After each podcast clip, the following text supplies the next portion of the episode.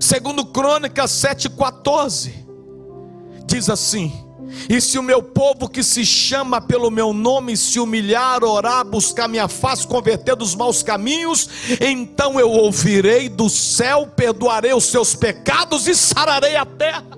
Em Daniel capítulo 10, versículo 12, diz assim: então me disse: Não temas, Daniel, porque desde o primeiro dia em que aplicaste o teu coração a compreender, humilhar perante o teu Deus, são ouvidas as suas palavras e eu vim por causa delas. Ei, cada palavra que você dá para Deus, Ele te ouve, meu irmão.